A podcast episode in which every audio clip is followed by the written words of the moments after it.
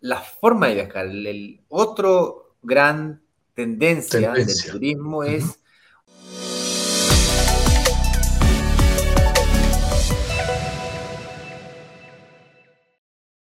Ok, dado que existe esta relación Airbnb, hoteles o espacios de hospedaje versus hotelería tradicional en la categoría que quieras ponerle, pues existe una tendencia de viajar, una forma de viajar más orientada hacia la experiencia. Y la experiencia de un hotel es totalmente distinta a la experiencia de un hospedaje tipo Airbnb. Porque yo en un Airbnb vivo la experiencia local, en donde yo puedo ir a supermercado, puedo conversar con la señora de la esquina, con el tío, con el, y, vivir una, una, experiencia como si yo viviese en ese lugar, como si yo fuese un, no un huésped de un hotel, sino un ciudadano más, una persona que vive en esa ciudad. Y eso lo hace un tipo de experiencia muy especial. Otro tipo de viajes o de turismo relacionado con experiencias son los clásicos turismo experiencial que ya conocemos de la tercera edad, de deportes de aventura y que son claramente experiencias específicas relacionadas con intereses específicos. Pero es que aquí están haciendo una tendencia relacionada del viaje de,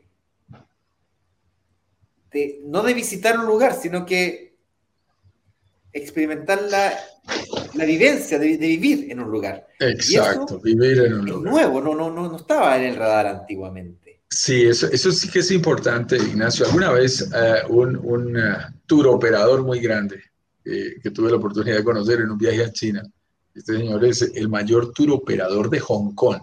Tú sabes que Hong Kong es una potencia turística a nivel mundial. Y este señor nos recibió en una misión empresarial en la que yo, de la que yo hice parte y me dio una definición que me encantó, encantó e, y, va muy al lugar de lo que tú estás describiendo. Estamos hablando sobre viajar y me dijo Juan Carlos, es que aquí en China utilizamos una definición de qué es viajar. Viajar no es desplazarte muchos kilómetros eh, en el espacio, en la distancia. Viajar es poder ver el mundo a través de nuevas culturas y nuevos ojos. Entonces, por eso la gente ahora lo que quiere es ver eso. Eh, eh, mi hermano menor anda hoy por, por Turquía, está por Estambul y está fascinado, ya 10 días allá.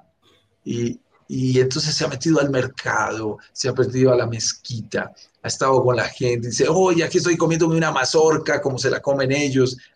ese, ese compartir que tú estabas mencionando, esa vivencia lo hace diferente.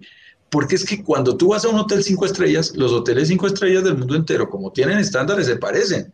Y hay que decirlo con respeto, pero es que tú te metes en un hotel cinco estrellas, mira para los lados y no sabes en qué ciudad estás.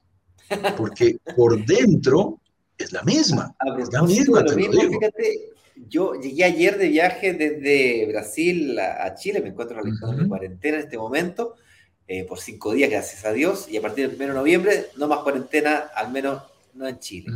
Y para poder tomar el vuelo a las 4 de la mañana, tomé la decisión de irme un día antes y alojarme en, en el aeropuerto.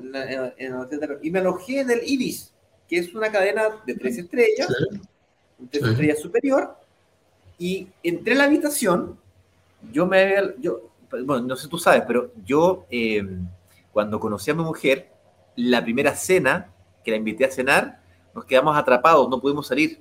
Eh, había una lluvia, tormenta y se alagaron las, alagaron, ¿cómo se llama? las calles y nos tuvimos que quedar. Y yo en esa noche me estaba alojando en, un, en un, Ibis.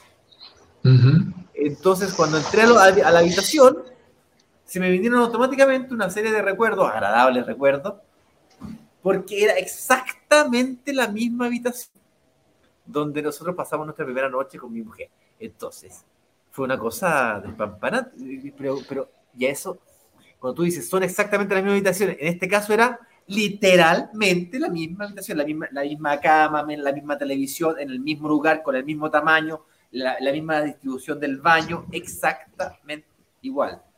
Claro, y entonces uno se pregunta, si estuve, ya me ha tocado viajar por trabajo y, y uno decía, Está exactamente lo mismo si estás en, por ejemplo, en Centroamérica, en Tegucigalpa, en San Salvador, en Ciudad de Guatemala, en San José de Costa Rica, tú vas al, a, un hotel de la cadena Inter o de la cadena Radisson y te digo que no distingues la habitación. O sea, uno tiene que mirar para afuera y hacer conciencia para decir en dónde estoy.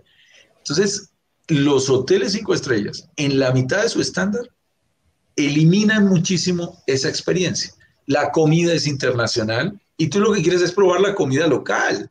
Claro. Ir, ir a México y no disfrutar de la gastronomía mexicana y decir, no, vamos a comer un baby beef, vamos a comer, yo qué sé, un ribeye, o, un, un, plato internacional, un stroganoff, y uno dice, pero si estás aquí, por Dios, ¿por qué no unos taquitos al pastor, unos tacos al pastor, una buena enchilada verde, en fin?